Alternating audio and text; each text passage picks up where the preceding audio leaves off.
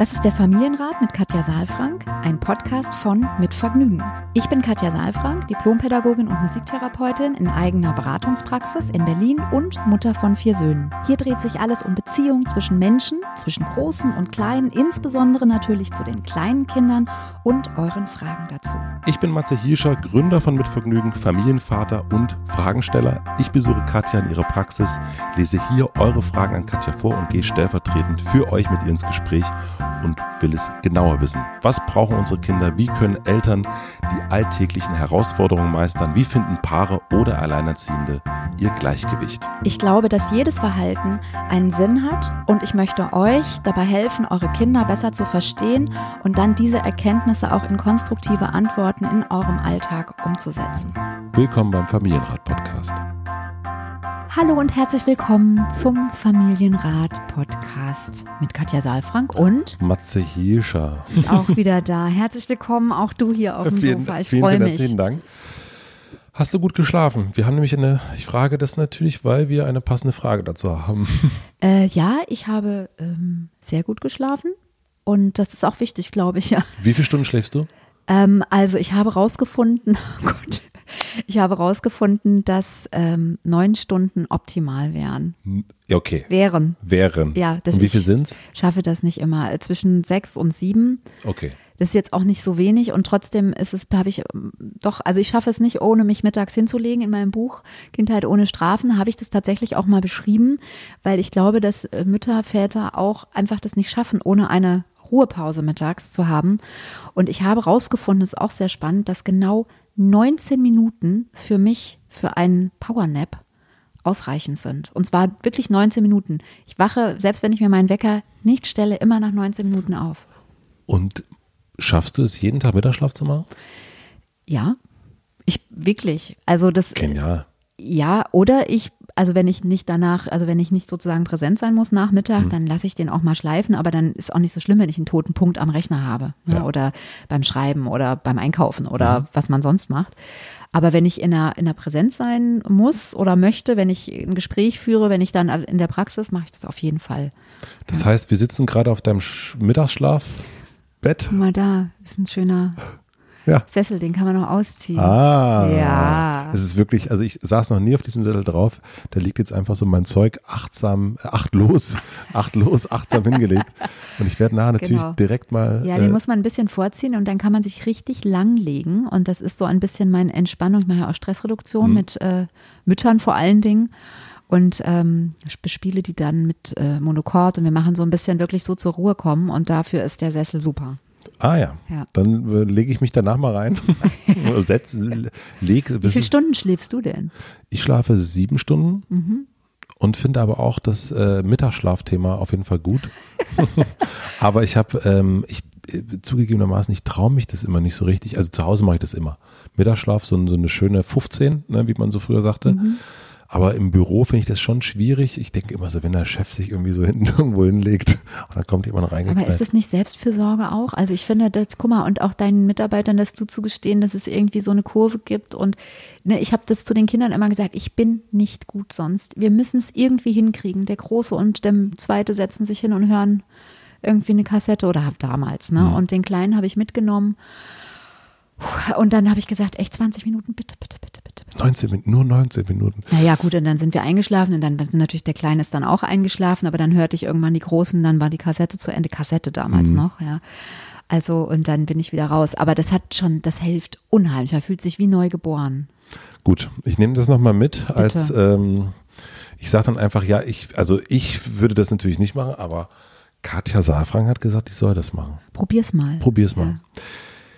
Wir haben eine E-Mail bekommen, die wurde geschrieben an familienrat.mitvergnügen.com und es geht um das Thema Schlafen. Bevor ich euch die Frage vorlese, möchte ich euch den Supporter vorstellen.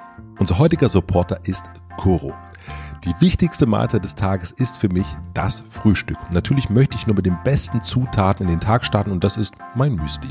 Dazu gehören auch Leinsamen, gefriergetrocknete Cranberries und Cashewmus. Ich mache es mir gern richtig schön.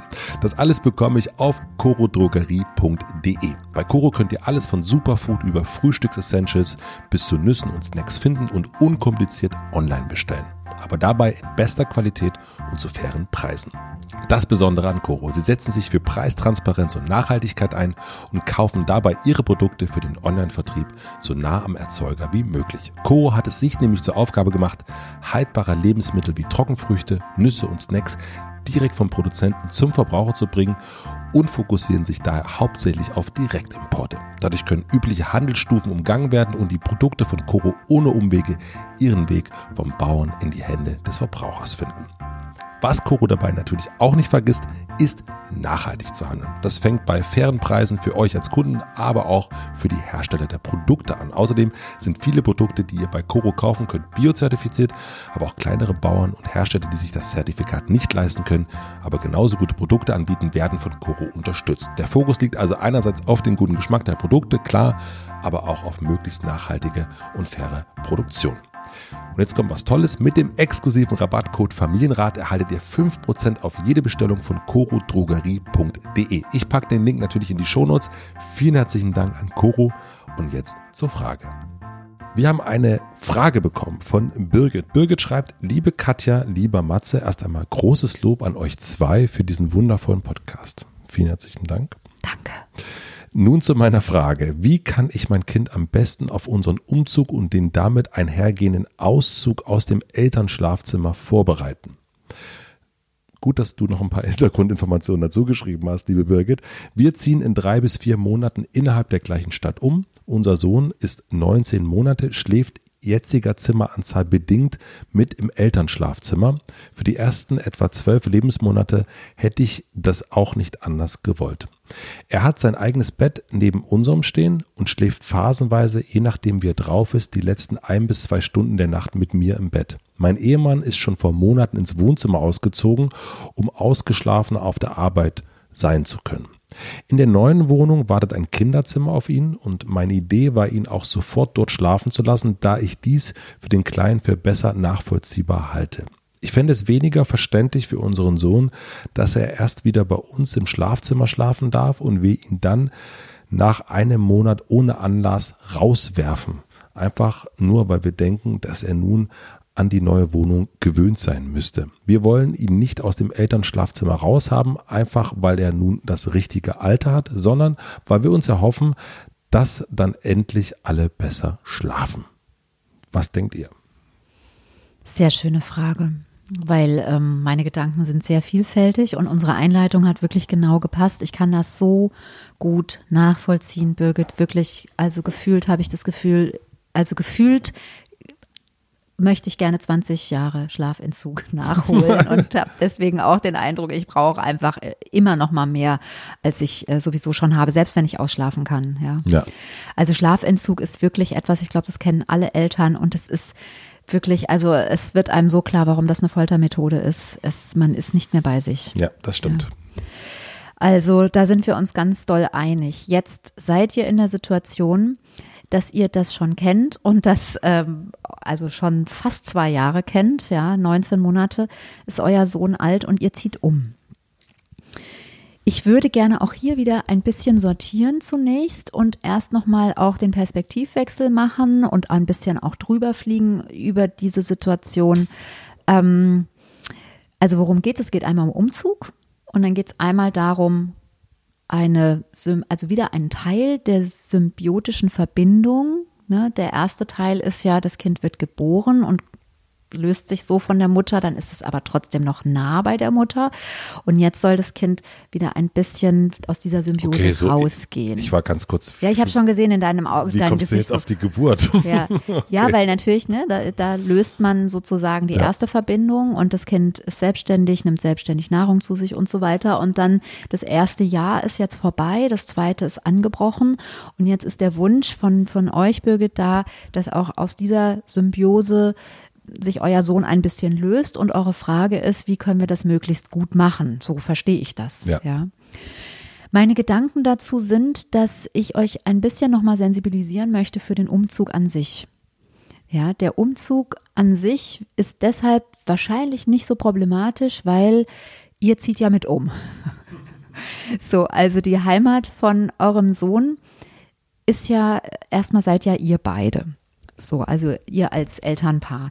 Insofern ist das, also es ist tatsächlich auch etwas, was ich in der Praxis öfter habe, dass Eltern kommen und fragen, wie können wir denn einen guten Umzug vorbereiten? Und es ist natürlich auch ein Übergang. Diese richtige Vorbereitung ist jetzt für mh, hm, euren Sohn vermutlich gar nicht so einfach, weil er ja noch nicht antizipieren kann. Also der hat noch keine Idee davon, was bedeutet jetzt Umzug. Ja. ja. der weiß noch nicht, dass man dann Kisten packt. Der weiß auch nicht, wenn ihr jetzt zusammen Kisten packt, wo ihr die wieder auspackt und so weiter. Ja, also das heißt, da, da ist er noch so ein bisschen eingeschränkt in seiner Möglichkeit, auch Vorbereitung anzunehmen. Und ähm, dieser, dieser Umzug ist ja auch ein bisschen mehr noch als die Gewöhnung an die Umwelt, also an die, an das Umfeld, ja, so wie das jetzt, so wie du es geschrieben hast oder an die Umgebung, ja, sondern es geht ja auch, es geht vor allen Dingen darum, wo sind die Sachen in meiner Umgebung und es geht darum, sicher zu werden mhm. in dieser Umgebung. Es geht nicht um eine Gewöhnung, sondern es geht darum, eine Sicherheit zu bekommen und äh, das Gefühl zu haben, das ist mein Zuhause. Also da gehöre ich hin, da habe ich einen Platz. Ja. Mhm.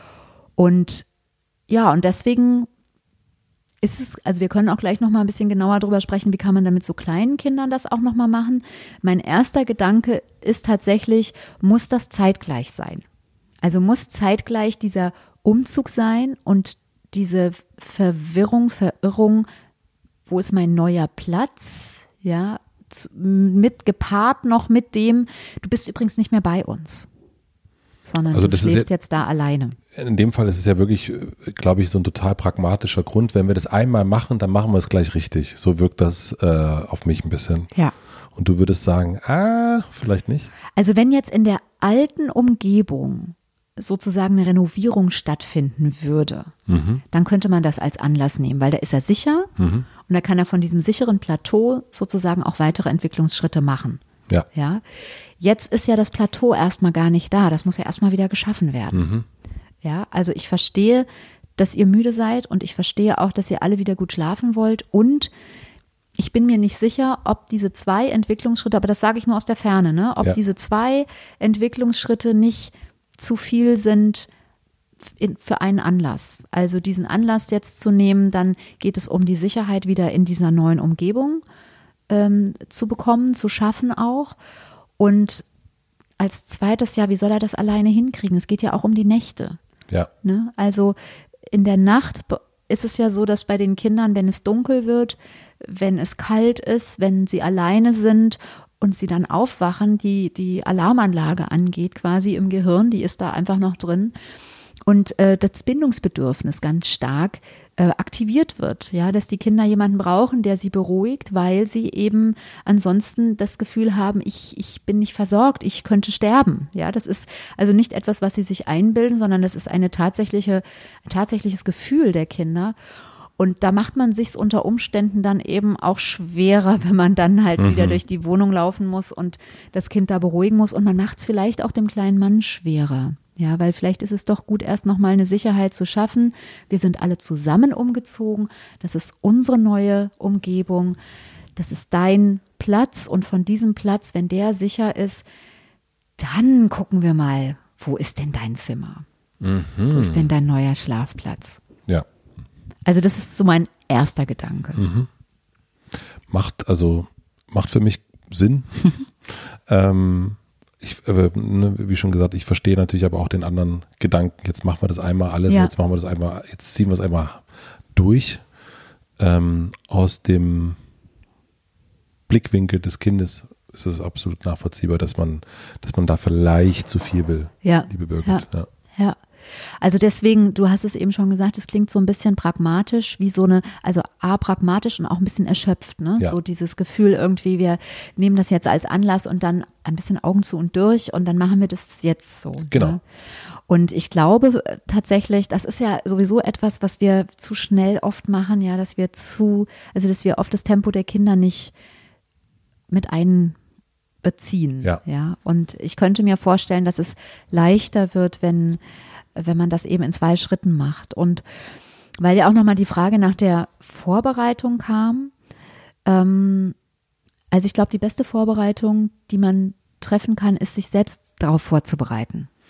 Wir reden jetzt immer noch vom Umzug? Ja. Ja, also der große Ach so, ja, Wohnungsumzug. genau. Ich gehe Genau. noch mal sozusagen eine Schleife zurück, weil wir das vorhin nur Ja. gesagt haben, dass es noch nicht so zu antizipieren ist, also vorwegzunehmen. Es gibt noch nicht so viele Bilder für den Kleinen. Mhm. Also sich selbst vorzubereiten darauf, was passieren könnte. Ja, also ich finde, mit so einem Kind umzuziehen, ähm, ist ja nicht so, also ist ja nochmal was anderes, als wenn man nur zu zweit umzieht. Das heißt, man muss das wirklich auch gut planen, wer macht was, wann sind jetzt, ich höre jetzt nur ein Kind, nur, also ausschließlich ein Kind, ja. Wir sind ja auch schon mal mit Vieren umgezogen, da muss man noch mal mehr auch äh, planen, ja. Ja, das macht Spaß. Und ähm, dann eben auch zu gucken, was, was ist für den kleinen Mann wichtig? Weil wenn man selbst sozusagen ähm, in eine Erregung reinkommt und vielleicht ist, also auf, äh, Umzug ist ja immer aufregend, immer. Weil man weiß selbst nicht so genau, wie fühlt man sich, wo geht's hin. Aber das geht ja auch für Eine Erwachsene freudige schon, Erregung ne? auch, ja. ja. Aber so kann man dann in dem neuen Schlafzimmer gut schlafen. Genau. Wie sieht's dann aus? Man hat sich ja nur vorgestellt. Man konnte ja nur nicht schon die Sachen einräumen. Ja. Das hat man ja nur im Geiste gemacht. Ne? Passt es dann alles so? Und ähm, so, und dann manchmal muss man auch nochmal Sachen umrücken und umräumen oder dann pass passiert irgendeine Katastrophe, geht eine Lampe kaputt oder das Sofa liegt auf der Straße oder keine Ahnung. Also es sind schon auch aufregende Mhm. Zeiten und es hat auch mit Abschied zu tun. Ne? Man lässt was hinter sich und was Neues fängt an. Schöne Zeiten gehabt in der Wohnung. Also da sind auch die Erwachsenen ja mit unterschiedlichen Emotionen ähm, beschäftigt und das spüren natürlich Kinder.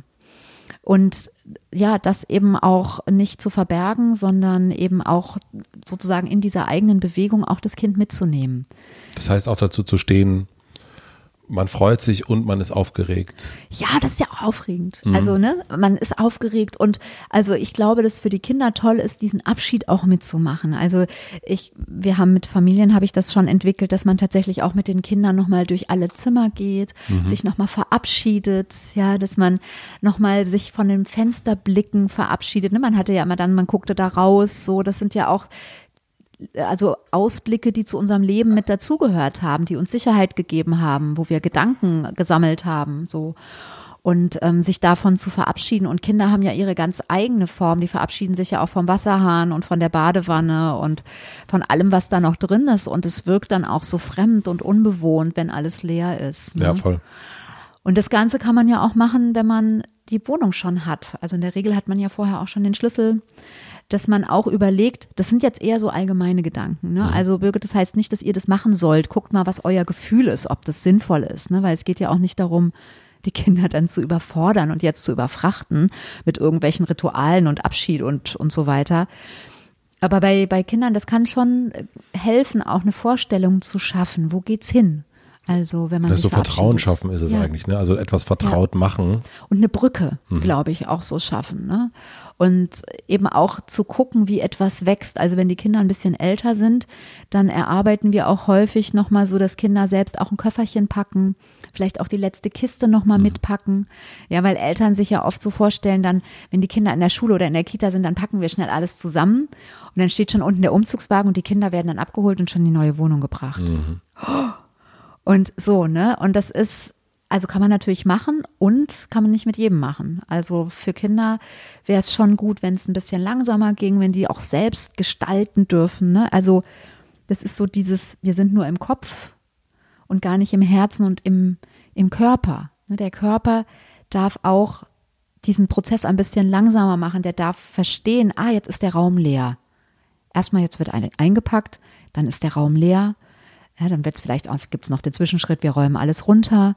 Ja, oder äh, dann kommen die Umzugsleute. Also, das ist natürlich auch unter Umständen stressig, weil wenn die Umzugsleute da sind und man sieht die einzelnen Kisten, na, für Kinder natürlich super aufregend, ja. Aber es macht schon was mit einem, wenn man das so selbstständig auch begreift. Das hat was mit Begreifen zu tun, ja. Ich dachte das auch gerade, ne? Die erste, weil Birgit, weil du das so ein bisschen pragmatisch ähm, geschrieben hattest, ich würde nämlich auch pragmatisch eher denken, ja, jetzt, keine Ahnung, jetzt fahren wir in die neue Wohnung, also dein, also ich und meine Partnerin, das stelle ich mir gerade vor, und dann müssen wir noch ausmessen, so irgendwas. Ja. Und man neigt dann eher dazu, ach, das ist jetzt nichts für ihn. So, Mhm. man neigt dann eher dazu, dass man das jetzt selber macht und selber äh, zum schwedischen Möbelhaus fährt oder wie auch immer, dass man das gar nicht so oder nur ein Teil fährt, weil das, der andere Elternteil passt noch auf das Kind auf. Und ich glaube tatsächlich, wenn du das jetzt so sagst, es ist ja natürlich auch spannend, ähm, dass so ein Kind dann schon mal rumkrabbeln kann oder rumlaufen kann, je nach Alter und so ein bisschen entdeckt, ah, hier passiert was und es eben nicht, weil man denkt, man überfordert es oder weil man denkt, man überfordert sich auch selber, sondern eher mitnehmen und irgendwie voll mit einzubeziehen in den Prozess. Ja. Finde ich einen total nachvollziehbaren und guten Hinweis. Ja, dass das ins Nervensystem mit reingehen darf und ja. begriffen wird mhm. und nicht auf einmal ne, so ein Schock ist, ah, es ist alles weg, mein Bett ist weg. Also alles das, was sozusagen die eigene Welt zur Heimat gemacht hat und zur sicheren, zum sicheren Ort gemacht hat, ist dann auf einmal weg und es bleibt nur noch das leere, nackte Zimmer. Mhm.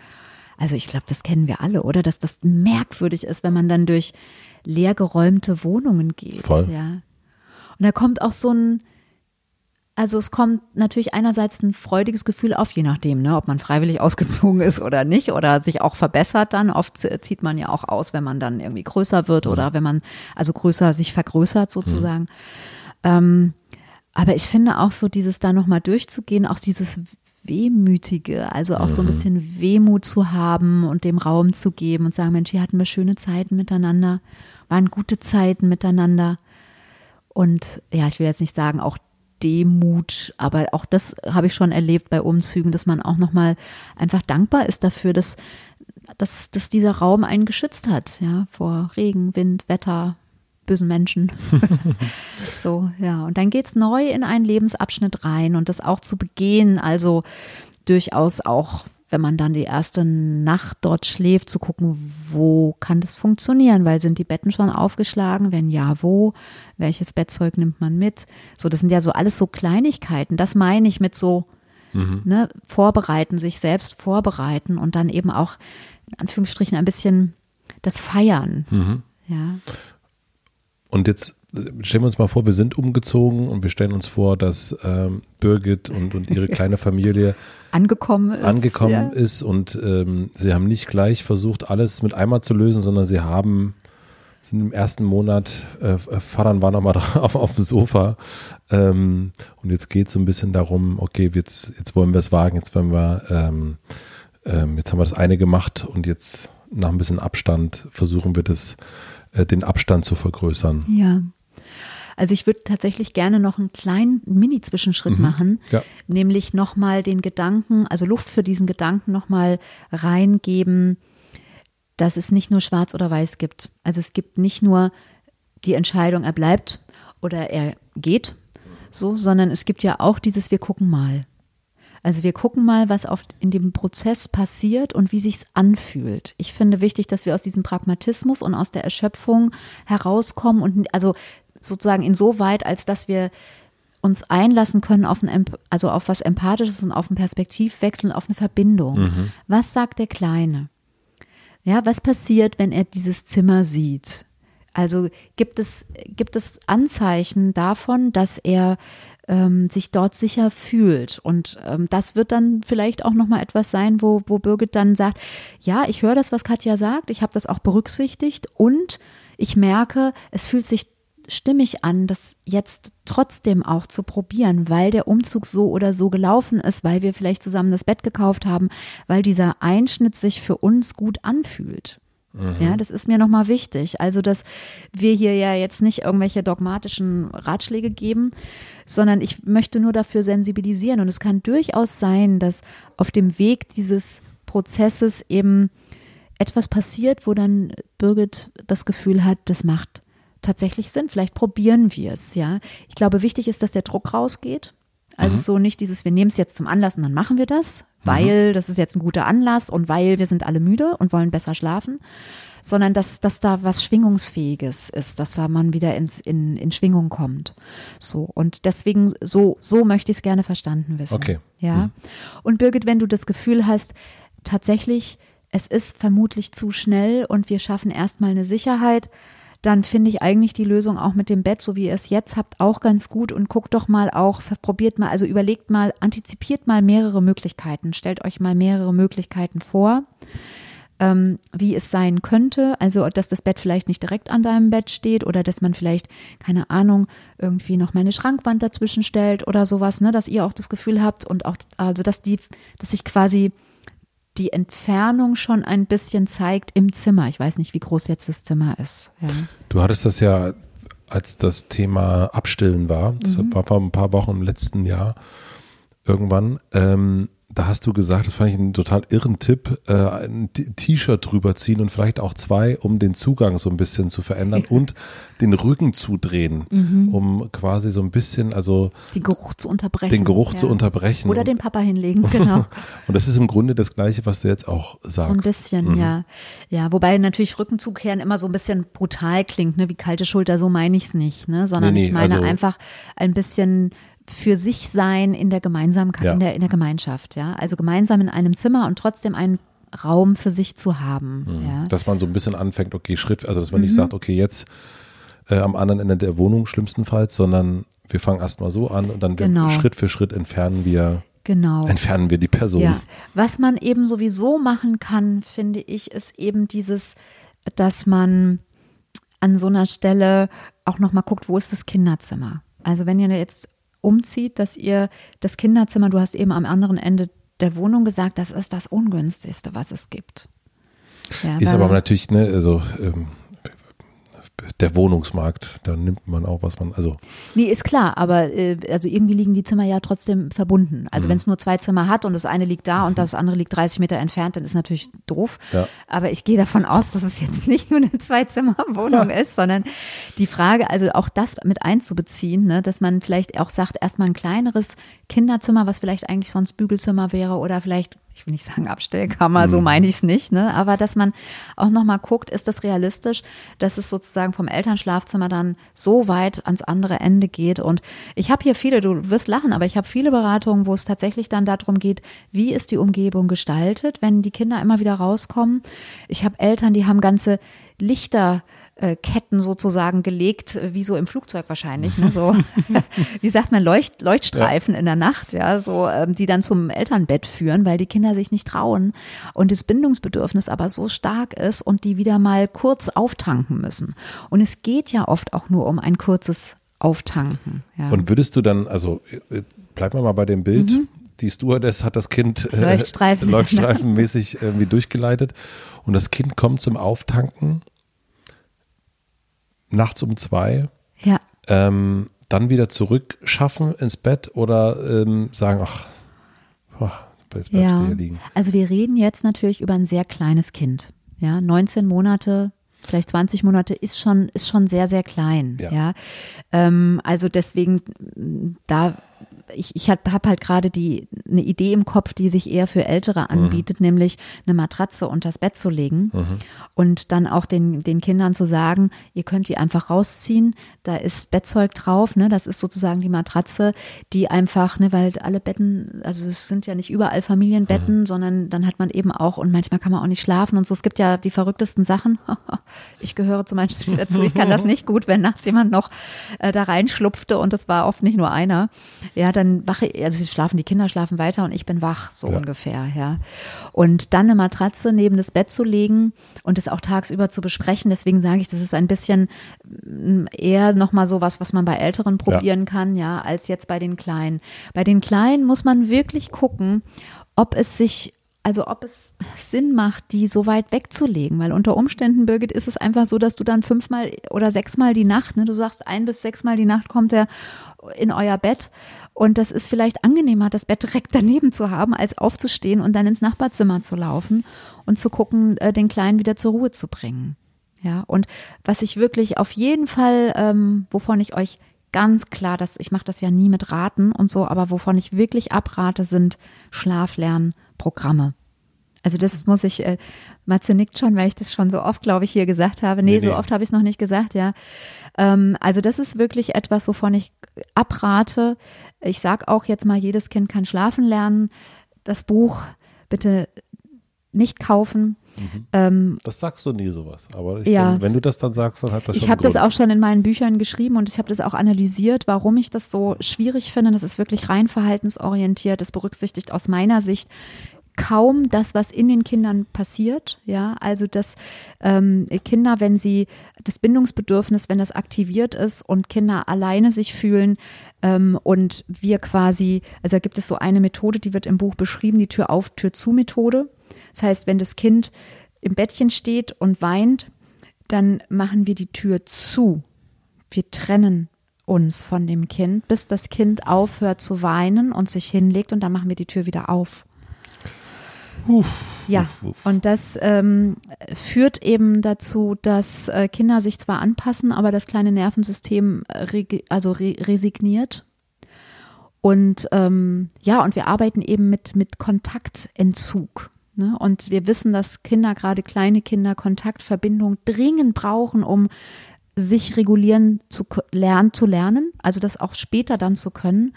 Und es ist wirklich eine ich weiß nicht, es ist irgendwie so ein Märchen, dass Kinder sich möglichst früh selbst regulieren lernen müssen. Und das ist ein Irrtum. Wir das habe ich aber auch ja. oft gehört damals. Ja. Super. Also auch, dass das ähm, uns, also äh, gerade männliche Bekannte sagten, dass der jetzt doch endlich mal in seinem Zimmer schlafen muss, unser mhm. Sohn.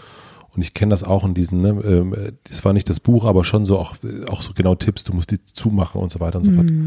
Und wir haben das wirklich einmal eine Nacht probiert so mit rüberlegen, mit so rüberlegen und jetzt machen wir das und jetzt ziehen wir durch. Und dann aber auch nicht nochmal. Also weil ja. das so. Ähm, wir haben auch mal Ansätze gehabt dazu, mhm. mal beim ersten äh, Kind. Und ich weiß, ich kann mich genau, also wir haben es nicht eine Nacht geschafft, wir haben es nicht mal geschafft. Also wir mhm. hatten eh nur eine, tatsächlich nur eine Zweizimmerwohnung. Mhm. Der lag also mit offener Tür in einem anderen Zimmer.